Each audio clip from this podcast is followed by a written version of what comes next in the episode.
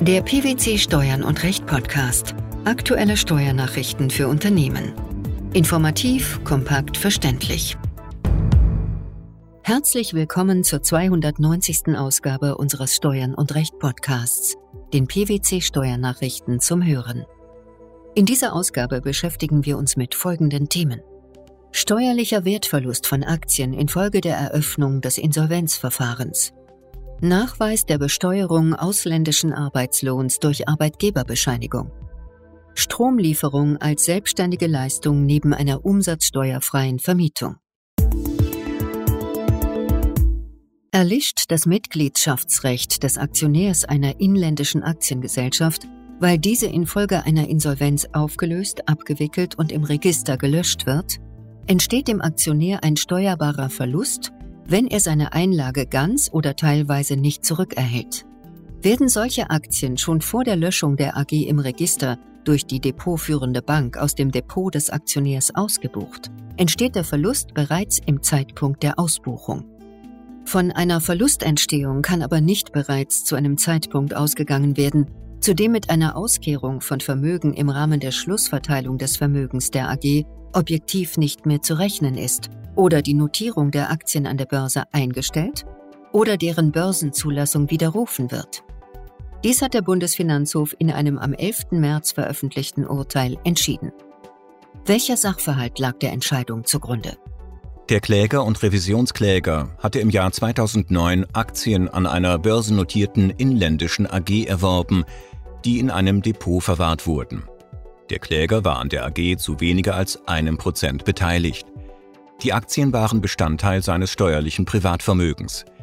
Im Jahr 2012 wurde über das Vermögen der AG das Insolvenzverfahren eröffnet. Die Aktien wurden zum 31. Dezember 2013 im Depot des Klägers noch mit einem Stückpreis ausgewiesen. Er wollte im Rahmen der Einkommensteuerfestsetzung für das Streitjahr 2013 einen Totalverlust aus dem Investment mit Aktienveräußerungsgewinnen verrechnen, die er im Streitjahr 2013 erzielt hatte. Das Finanzamt und das Finanzgericht München lehnten die begehrte Verrechnung ab.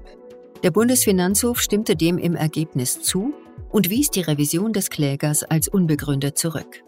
Was stellten die obersten Finanzrichter diesbezüglich fest? Die BFH-Richter entschieden, dass § 20 Absatz 2 Satz 1 Nummer 1 und § 20 Absatz 2 Satz 2 Einkommensteuergesetz in der im Streitjahr anzuwendenden Fassung eine planwidrige Lücke enthielten, da das Gesetz weder für den Fall des rechtlichen Untergangs inländischer Aktien aufgrund einer insolvenzbedingten Löschung noch für deren Ausbuchung aus dem Depot durch die depotführende Bank einen Realisationstatbestand vorsehe. Auf diese Vorgänge sei der Veräußerungstatbestand gemäß 20 Absatz 2 Satz 1 Nummer 1 Einkommensteuergesetz entsprechend anzuwenden. Ein steuerbarer Verlust entstehe für den Aktionär aber erst, wenn er aufgrund des rechtlichen Untergangs seines Mitgliedschaftsrechts oder der Ausbuchung der Aktie aus dem Depot einen endgültigen Rechtsverlust erleide. Im Streitjahr 2013 habe der Kläger zwar einen Wertverlust hinnehmen müssen, dieser habe aber weder den Bestand seines Mitgliedschaftsrechts berührt, noch seien die Aktien aus dem Depot des Klägers ausgebucht worden. Die Entscheidung hat Bedeutung für Aktien, die nach dem 31. Dezember 2008 erworben worden sind und bei denen der Untergang des Mitgliedschaftsrechts oder die Depotausbuchung in den Veranlagungszeiträumen von 2009 bis einschließlich 2019 stattfindet. Was ist mit darauf folgenden Veranlagungszeiträumen? Für Veranlagungszeiträume ab 2020 hat der Gesetzgeber in 20 Absatz 6 Satz 6 Einkommensteuergesetz geregelt, dass Verluste aufgrund einer Ausbuchung wertloser Aktien und eines sonstigen Ausfalls von Aktien steuerbar sind und einer eigenständigen Verlustverrechnungsbeschränkung unterliegen.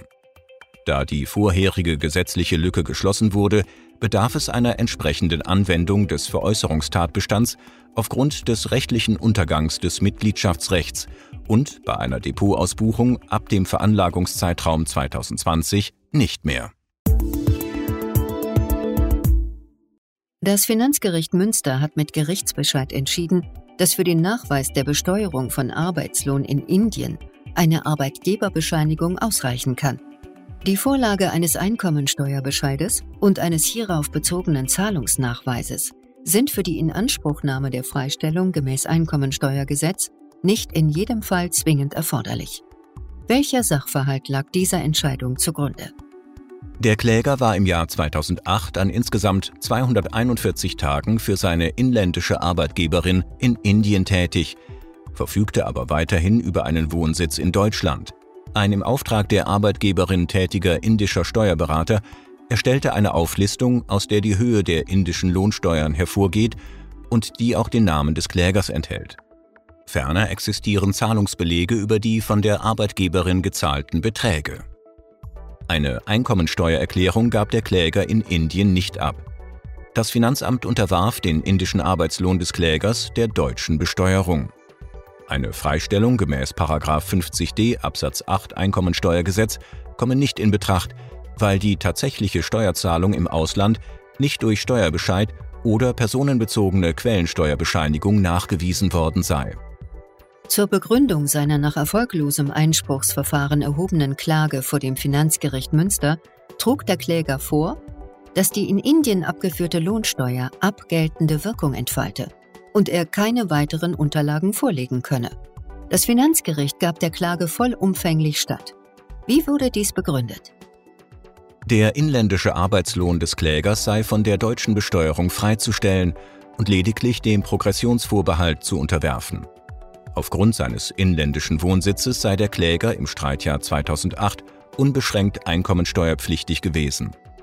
Der in Indien erzielte Arbeitslohn sei jedoch nach den Regelungen des Doppelbesteuerungsabkommens mit Indien von der deutschen Besteuerung freizustellen, weil der Kläger sich an mehr als 183 Tagen in Indien aufgehalten habe. Dem stehe 50d Absatz 8 Einkommensteuergesetz wonach eine Freistellung nach einem Doppelbesteuerungsabkommen nur gewährt wird, wenn der andere Staat auf sein Besteuerungsrecht verzichtet hat oder ein Nachweis über die Festsetzung und Entrichtung der ausländischen Steuern vorgelegt wird, nicht entgegen.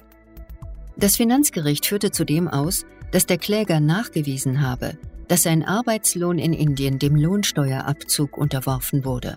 Dies ergebe sich aus der Auflistung des indischen Steuerberaters, den hierzu vorgelegten Zahlungsbelegen und den erläuternden Bescheinigungen der Arbeitgeberin. Es bestünden keinerlei Anhaltspunkte dafür, dass der Kläger die abgeführte Lohnsteuer im Rahmen einer Jahresveranlagung erstattet bekommen hat. Eine solche Veranlagung sei in Indien nicht durchgeführt worden und habe auch nicht durchgeführt werden können, da der Kläger dort nicht über die erforderliche sogenannte Permanent Account Number verfügt habe. Warum sei die Frage, ob eine Steuererklärung in Indien abgegeben wurde, aber auch gar nicht entscheidend. Selbst wenn der Kläger verpflichtet gewesen wäre, in Indien eine Steuererklärung abzugeben, ließe dies die inländische Freistellung des Arbeitslohns nicht entfallen, weil tatsächlich eine indische Besteuerung stattgefunden habe. Entscheidend sei lediglich, dass der Arbeitslohn überhaupt besteuert wurde. Ob Steuern in zutreffender Höhe gezahlt wurden, sei nicht von Bedeutung. Die Vorlage eines Jahressteuerbescheids und eines Zahlungsbelegs sei nach Sinn und Zweck der Regelung in 50d Absatz 8 Einkommensteuergesetz nicht zwingend geboten und werde auch von der Verwaltungsanweisung nicht verlangt. Das Urteil ist laut dem Finanzgericht rechtskräftig geworden. Das niedersächsische Finanzgericht hatte in einer aktuellen Entscheidung über die Frage zu entscheiden, ob Strom den ein Vermieter über eine Photovoltaikanlage erzeugt und an die Mieter liefert, umsatzsteuerlich als Nebenleistung der Vermietung anzusehen ist. Welcher Sachverhalt lag dieser Entscheidung zugrunde? Der Kläger vermietet mehrere Wohnungen umsatzsteuerfrei und hatte im Streitjahr auf dem Dach der Häuser Photovoltaikanlagen installiert. Den erzeugten Strom speicherte er und lieferte ihn an die Mieter zu einem handelsüblichen Preis. Die jährliche Abrechnung erfolgte über einzelne Zähler mit einer individuellen Abrechnung für jeden Mieter. Hierzu schloss der Kläger mit den Mietern eine Zusatzvereinbarung zum Mietvertrag, in der unter anderem geregelt war, dass der Stromlieferungsvertrag mit einer Frist von vier Wochen zum Monatsende gekündigt werden kann. Für einen anderweitigen Bezug des Stroms hatte der Mieter die dafür erforderlich werdenden Umbaukosten in Höhe von ca. 500 Euro zu tragen. Die Vorsteuer aus den Eingangsrechnungen des Installationsbetriebs machte der Kläger steuermindernd geltend. Das Finanzamt versagte den Abzug mit der Begründung, dass die Stromlieferung eine unselbstständige Nebenleistung zur umsatzsteuerfreien Vermietung sei. Hiergegen klagte der Vermieter erfolgreich beim Finanzgericht. Wie fiel die richterliche Entscheidung aus? Das niedersächsische Finanzgericht vertrat die Meinung, es handele sich bei der Stromlieferung um eine selbstständige Leistung neben der Vermietung. Maßgebend dafür sei, dass die Verbrauchsmenge individuell mit den Mietern abgerechnet werde und diese die Möglichkeit hätten, den Stromanbieter frei zu wählen. Dass sie für den Fall der Kündigung des Stromliefervertrags mit dem Kläger die Umbaukosten zu tragen hätten, um dann den Strom von einem anderen Anbieter zu beziehen, erschwere den Wechsel zwar, mache ihn aber keinesfalls unmöglich. Auch der Europäische Gerichtshof habe in einem vergleichbaren Fall aus dem Jahr 2015 die Stromlieferung als von der Vermietung getrennt angesehen. Ist die Sache damit abgeschlossen? Im Hinblick darauf, dass der Bundesfinanzhof über diese Rechtsfrage noch nicht ausdrücklich entschieden hat und die Finanzverwaltung das genannte EuGH-Urteil nicht anwendet, hat das Finanzgericht die Revision zugelassen. Ein Aktenzeichen des Bundesfinanzhofs liegt noch nicht vor. Der steuerliche Wertverlust von Aktien infolge der Eröffnung eines Insolvenzverfahrens, der Nachweis der Besteuerung ausländischen Arbeitslohns durch eine Arbeitgeberbescheinigung sowie Stromlieferung als selbstständige Leistung neben einer umsatzsteuerfreien Vermietung. Das waren die Themen der 290. Ausgabe unseres Steuern und Recht Podcasts, den PwC Steuernachrichten zum Hören.